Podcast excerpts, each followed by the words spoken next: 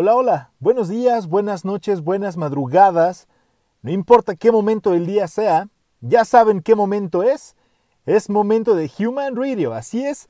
Esta semana, esta semana es el episodio 41 y les hablaré de un poquito de la historia del 911 y no del 11 de septiembre, sino del número de emergencia. una pequeña información acerca de el Día Internacional del Perro Adoptado y por tercera ocasión, Yalitza Aparicio. Así es que pónganse cómodos y esto es Human Radio. Y para comenzar, eh, bueno, el primer número del que se tiene registro de número de emergencia es el 999 y no, no es número del Teletón, claro que no. Fue un número usado en el año de 1937 en Inglaterra para poder contactar a bomberos y la policía.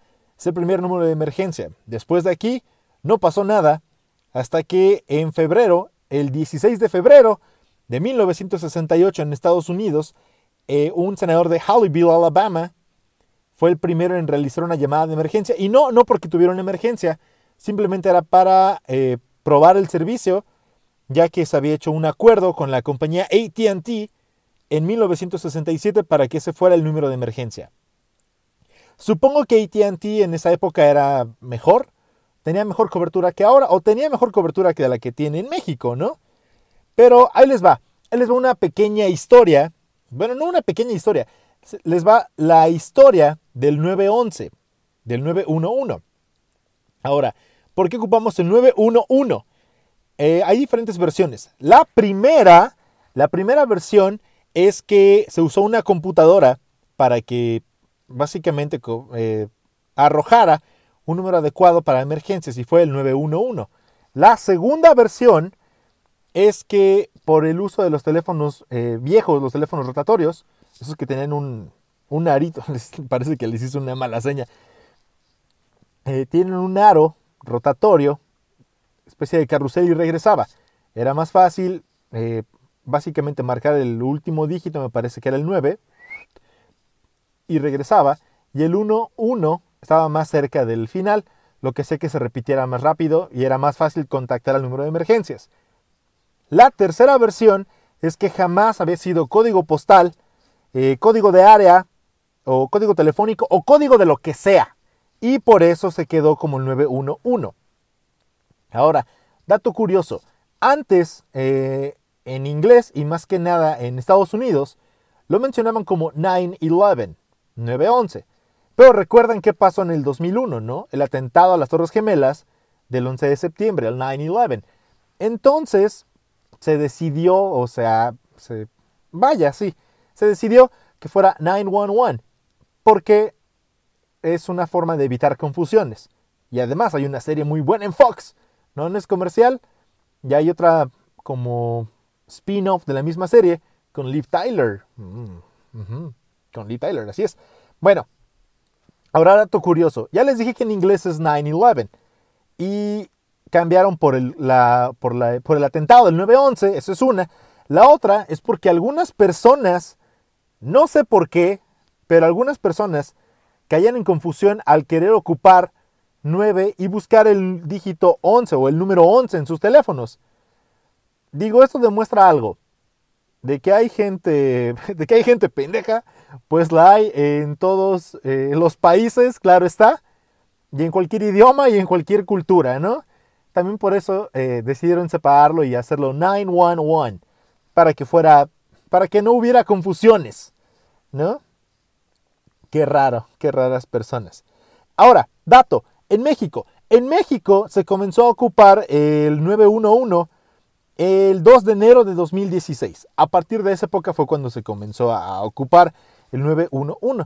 No fue en todos eh, los estados eh, de inmediato, pero fue gradual y ahora en el 2020 ya es en todos los estados que puedes ocupar el 911 como número de emergencia. Otro dato, eh, al día se tiene un dato según el INEGI me parece, que hay 300.000 llamadas falsas al número 911. No sean nacos, si tienen emergencia real, pues llamen al 911. Si quieren hacer una broma, pues yo creo que sería mejor que le llamen a, a sus parientes o a sus exes, digo, para que al menos así cuando les respondan, les respondan lo que se merecen, ¿no? Malditos. Yo opino eso. La otra parte es acerca del Día Internacional del Perro Adoptado. Esto eh, se celebra, ya tiene tiempo, ya va a tener ocho días, bueno, más ocho días, el 23 de septiembre.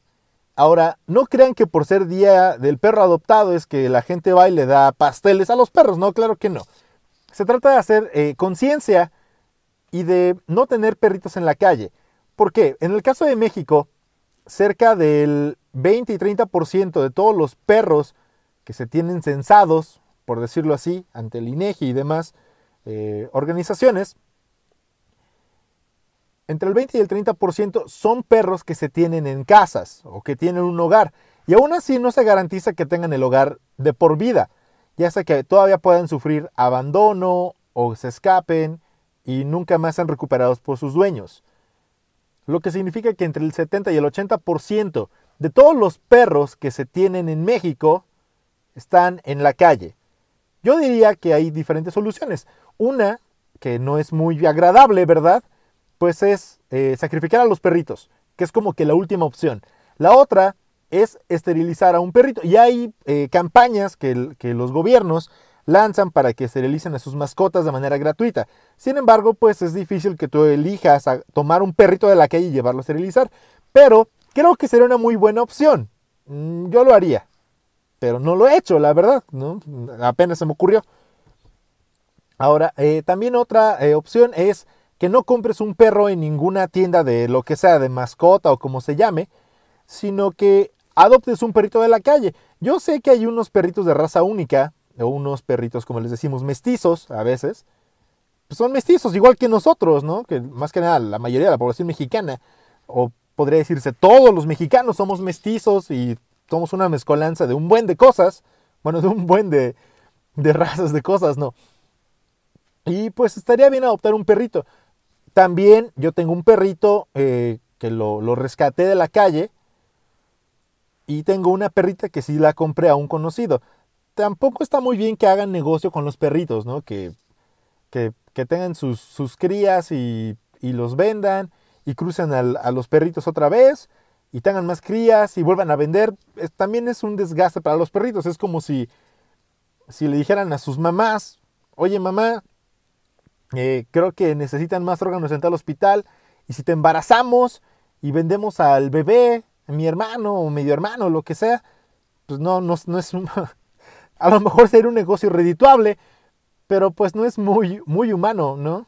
Entonces sí, eviten, eviten este tipo de cosas si no tienes espacio para un perrito, pues no lo compres, no lo tengas encerrado porque después te va a hacer estorbo, te vas a querer deshacer de él y un buen de cosas y así no. Mejor ayuda a un perrito de la calle, eh, si puedes adoptarlo, adóptalo, si puedes llevarlo a esterilizar por tu cuenta o como o llevarlo a una de las campañas que hace el gobierno, pues hazlo, no te cuesta nada, en el gobierno son, son gratuitas a veces o luego te piden algo como 100 pesos, 200 pesos no, no es mucho dinero, ¿no? Ahora esto se enfoca a los perros, pero también se aplica a los gatos. Porque la verdad es que la gran mayoría de todos estos perros que hay en la calle es porque se han eh, reproducido entre ellos, igual los gatitos. Yo sé que también suena feo que digas, ay, pues vamos a quitarle la oportunidad a un perrito de que haga el delicioso o una perrita, pero la verdad es que nadie, nadie se preocupa por los perros. Luego el otro problema es, pues yo les doy un taquito, les doy mi desperdicio, pero al final nadie limpia esas heces que terminamos comiéndonos en los taquitos de la esquina, que no vemos, ¿verdad? Pero a lo mejor eso es lo que le da el sazón así delicioso y rico. Pero pues, ¿para qué arriesgarnos con este tipo de cosas? Entonces, ahí piénsenle, ¿no?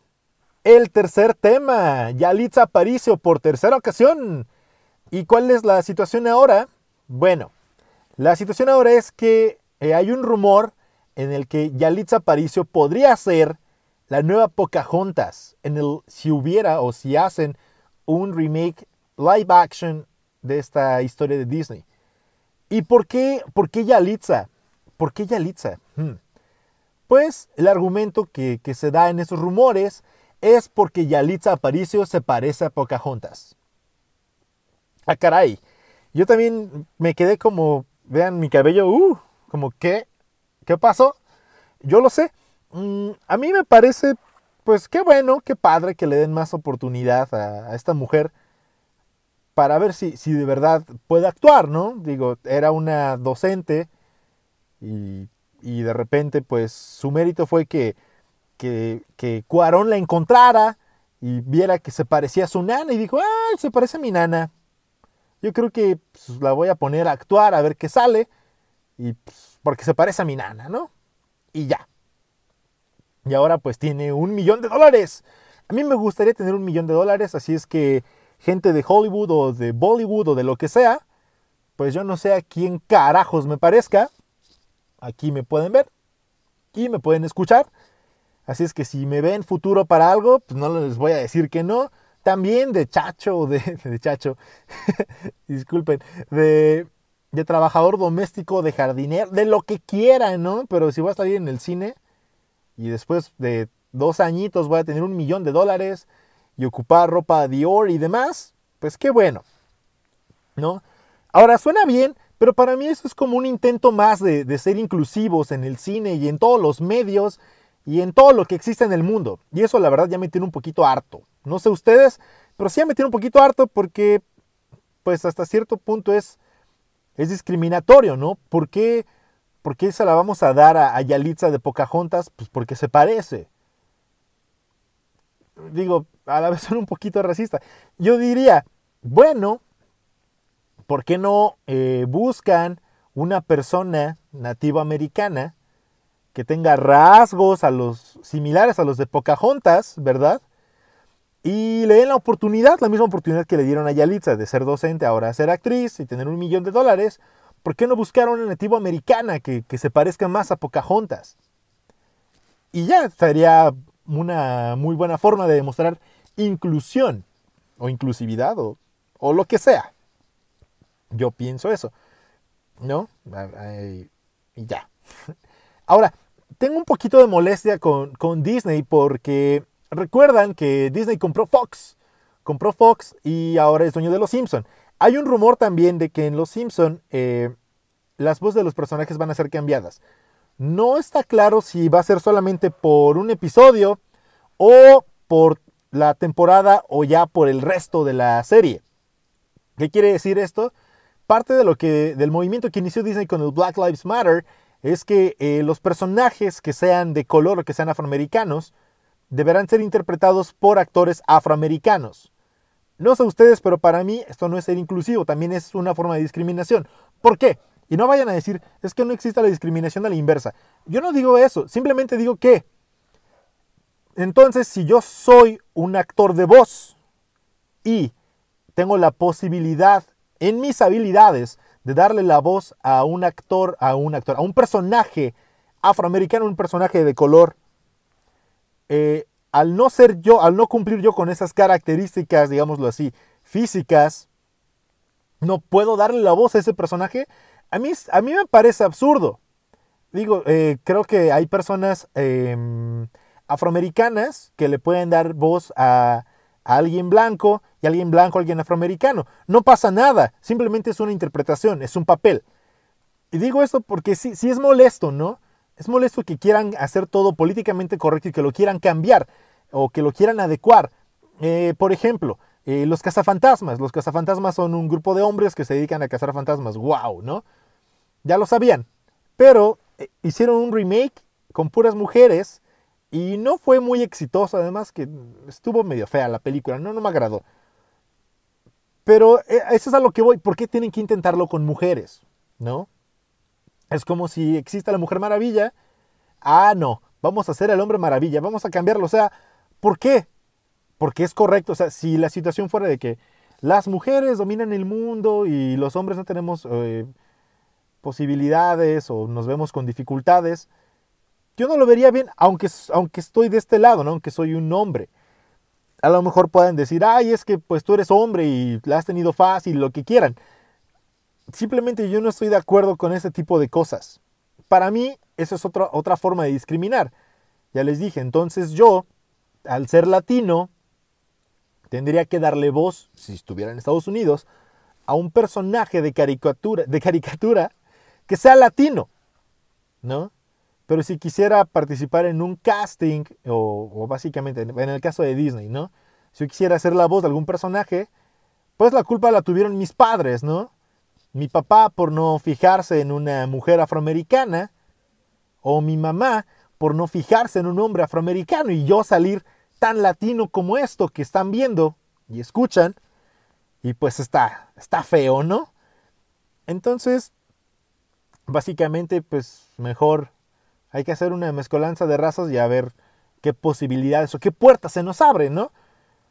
Ahora, volviendo a todo esto, ya para cerrar esta parte, pues sí, se me hace un poco absurdo, un poco tonto, en fin, esta es la época en la que estamos viviendo. A mí no me gusta este, tipo de situaciones. Y tampoco me gusta que Yalitza vaya a ser eh, Pocahontas. Porque ya, ya estuvo bueno que le den tanta atención a esta mujer. Digo, yo ya llevo tres, tres episodios en los que la menciono. Pero al final pues, es un punto de vista y esto lo hago para divertirme, ¿no? Y ya. Ahora sí. Esta es la, la parte casi final de este podcast 41 de Human Radio. Y como se podrán dar cuenta, este podcast ha sido grabado en video porque estoy intentando varias cosas. Estoy intentando, obviamente, hacer videos. Si me están escuchando en Spotify, obviamente solamente me van a escuchar. Eh, pueden verme en Instagram, en arroba thradio25, eh, Twitter, arroba thradio25, TikTok, arroba thradio25. No esperen mucho de mí en TikTok porque no soy muy bueno. Yo soy creativo para decir tonterías, no tanto para hacerlas, ¿no? Pero estoy intentando diferentes cosas. Así es que espero que les guste este, este episodio. Si pueden verme, eh, o escucharme, o compartirme, ya saben que está disponible el podcast Human Radio en Google Podcasts, Apple Podcasts, Anchor, Spotify, Stitchbox eh, y un buen de, plataformas más, pero menciono las más conocidas, las más populares, para que puedan escucharme y compartirlo eh, con quien más confianza le tengan. Y ya casi llegamos al final de este podcast. Esta ocasión les traigo una cancioncita de Joe Goddard que se llama Make It Right. Así es que disfrútenla, escúchenla y súbanle. En serio, está, es una chulada esa canción. ¿Sale? Gracias por escucharme. Compartan este, este episodio, lo que sea. Véanlo, disfrútenlo, pásenla bien. Hasta luego, hasta la próxima. Yo fui Mondo Cabezo y esto fue Human Radio. Adiós.